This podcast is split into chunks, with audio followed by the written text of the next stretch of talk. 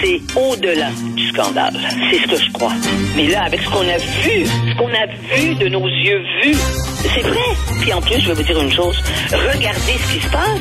On se bat plus, on dira plus rien. Mais je ferai pas ça. Un esprit pas comme les autres. Denise Bombardier. Denise, est-ce qu'on a le droit de critiquer les humoristes? Est-ce que ce sont rendus des intouchables? Parce que vous, vous aviez dit, vous avez écrit, et il y a bien des gens qui pensent ça, qu'il y a beaucoup d'humoristes qui sont très vulgaires, puis qui donnent dans le pipi caca facile. Et là, je lisais dans la presse un texte où on a demandé aux humoristes de répliquer. Et là, bon, vous êtes une, vous êtes pas assez date, vous comprenez pas l'humour des jeunes, etc. C'est ce qu'on incroyable, incapable de prendre la critique. Non, puis je je suis euh, je suis sur le bord de mourir, alors c'est parfait. Et, donc je ne verrai pas cette société. Écoutez, hier je l'ai regardé. J'ai regardé le spectacle. Je veux juste dire faire une remarque parce que je voudrais quand même qu'on parle de Québec solidaire. Oui, ben oui, ben oui. Qui est mon papier ce matin. Je vais vous dire une chose. La façon dont cette jeune femme a animé le débat en s'exposant personnellement en exposant son orientation sexuelle, en utilisant ses enfants dans l'émission, des petits, petits enfants. Ils ont en bas de deux ans, ces petits enfants-là, ils sont dans une bassinette. Avec cette mise en scène de mettre des, des, des, des, des humoristes qui la remplaçaient, un après l'autre, parce qu'ils ne pouvaient pas supporter les enfants, avec les commentaires qu'elle a fait, à un moment donné, elle a fait une blague en disant que pouvait les enfants, il fallait qu'ils soient beaux parce que pour, elle avait payé assez cher le sperme qui avait qui avait servi à les fabriquer. Alors, moi, je vous dis une chose. Si ça avait été un homme hier, un homme humoriste, qui avait fait des remarques pareilles. Puis elle laissait entendre dire que les enfants, c'est chiant. Puis, ça, puis là, elle est là. Puis euh, bon, ben, ça prend quelqu'un pour s'en occuper. Puis elle envoie n'importe qui, euh, pour, pour, les, pour les animer, euh, dont au départ, elle est très bien. Rosalie, elle s'appelle, je, l'ai déjà rencontrée, qui s'est mise à crier fort, fort. Et les petits-enfants se sont mis à pleurer. Mais ces, ces petits-enfants-là, le traitement des petits-enfants dans cette émission-là personne, j'ai ai senti quelques malaises chez certaines personnes dans la salle. Mais je me suis rendu compte que la salle avait été, que les gens dans la salle avaient été totalement, et vous me permettrez, parce que ça vient avec euh, euh, euh, là, je, suis de l'âge de ceux qui de, ceux qui font ça, avait été boosté pour applaudir parce que ça avait été tellement catastrophique l'année dernière que là, ils veulent absolument que Radio-Canada ne, ne, change pas d'idée puis décide qu'ils en font plus. Et j'ai vu ce matin comment est-ce que dans les on, les vend dans les médias, effectivement, que c'est un, spectacle. Moi, je vous dis que c'était qu'il y avait des parties qui étaient atterrantes là-dedans. Hmm. Mais personne ne va le dire. Ben, c'est non, c'est des vents sacrés. Et là, effectivement, là, si un garçon avait raconté son orientation sexuelle de cette façon-là, et puis euh, insister beaucoup, beaucoup, beaucoup sur son sur son compagnon, parce que elle, c'est sa compagne, et euh, qui est la réalisatrice, et nous parler de ça. Et si c'est ça, le féminisme, euh, qui fait que les hommes et les femmes doivent être égaux, eh bien, je vais vous dire que ce féminisme-là, moi, ce que, ce que je crois, c'est qu'il n'y a pas un homme qui aurait pu faire comme elle. Donc, les hommes et les femmes ne sont plus égaux quand il s'agit de se montrer, de se confier, de parler de sexualité et de parler d'une chose qui est quasiment sacrée dans la façon dont il faut en parler de nos petits, de nos enfants. Des blagues sur ses propres enfants et la mise en scène de petits bébés comme ça dans une soirée qui étaient dans leur bassinette, moi, personnellement, ça m'a dérangé, peu importe mon âge, et j'espère mourir à 180 ans pour voir comment ça va se passer quand eux auront 100 ans. C'est drôle, hein, ils disent ouvert, puis pour la diversité, mais ils donnent dans l'agisme ah, en tabarnouche, par exemple. Ils donnent dans l'agisme au bout.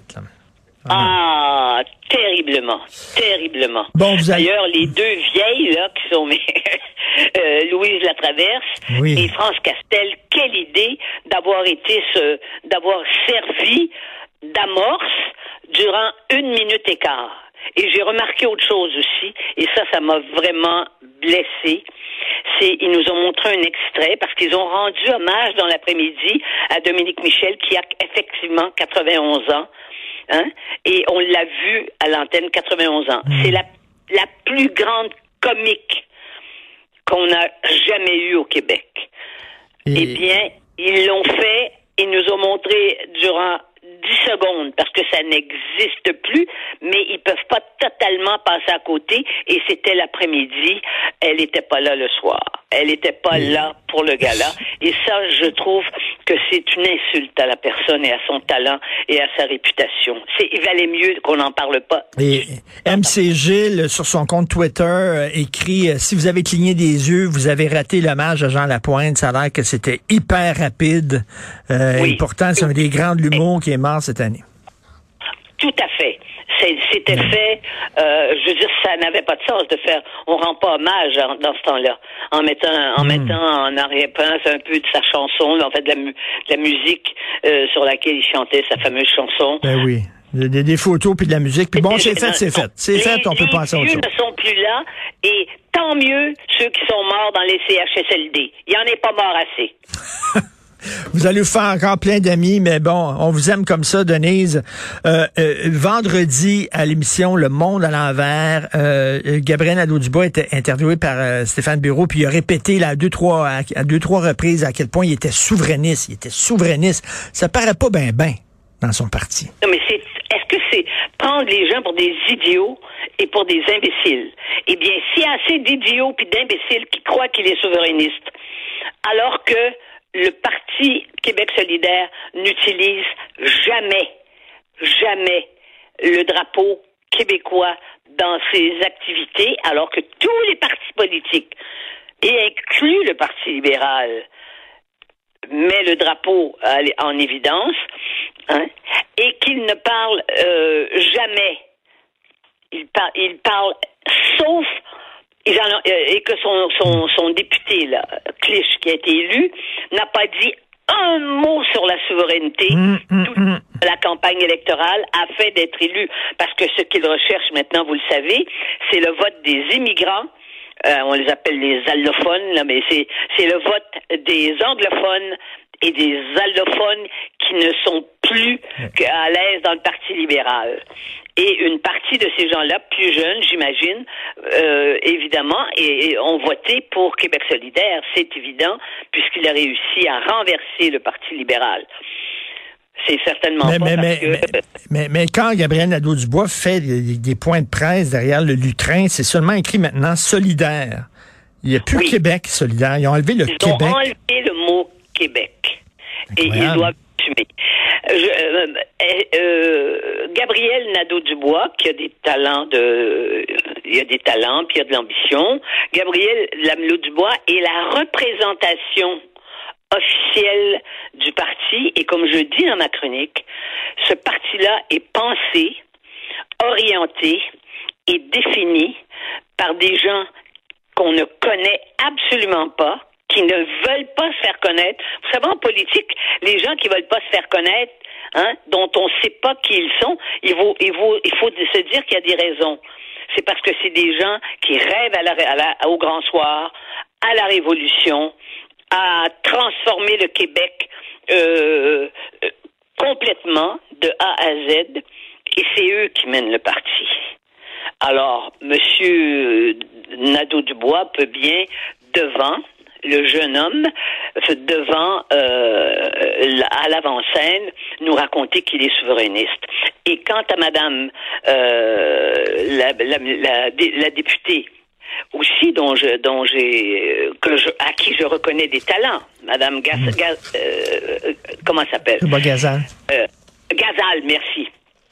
Madame Gazal, elle dit qu'elle est souverainiste, mais quand on parle de la nation québécoise parce que elle lit entre les lignes que quand on dit ça, c'est que on parle des Canadiens français de souche. Donc, elle se sent exclue. Comment peut-elle dire Hmm. qu'elle est souverainiste, qu'elle est pour le et qu'en même temps, elle se sent exclue et qu'elle ne veut pas prononcer le mot de nation québécoise?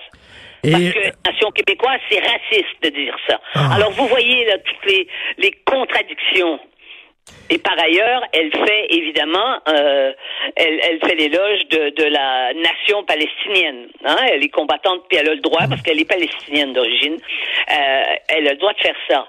Mais qu'on n'a pas de leçon à recevoir des Palestiniens, des Québécois. Et Gabriel Nadeau-Dubois, là, qui, qui a dit encore euh, au Monde à l'envers, il a dit, ah, nous autres, on préconise euh, un discours d'ouverture concernant l'immigration. Là, je suis tanné de dire là, que qu'un Torontois dise qu'on est fermé et qu'on veut rien savoir des immigrants, c'est une chose, mais qu'un parti euh, politique du Québec euh, répète cette fausseté-là, on est un des États les plus accueillants au monde. Ex-. Exactement, et on a les de ça. On Ben les oui. a, les chiffres. Que la plupart des pays européens, plus que la France, plus que les États-Unis en Ben oui, proportion.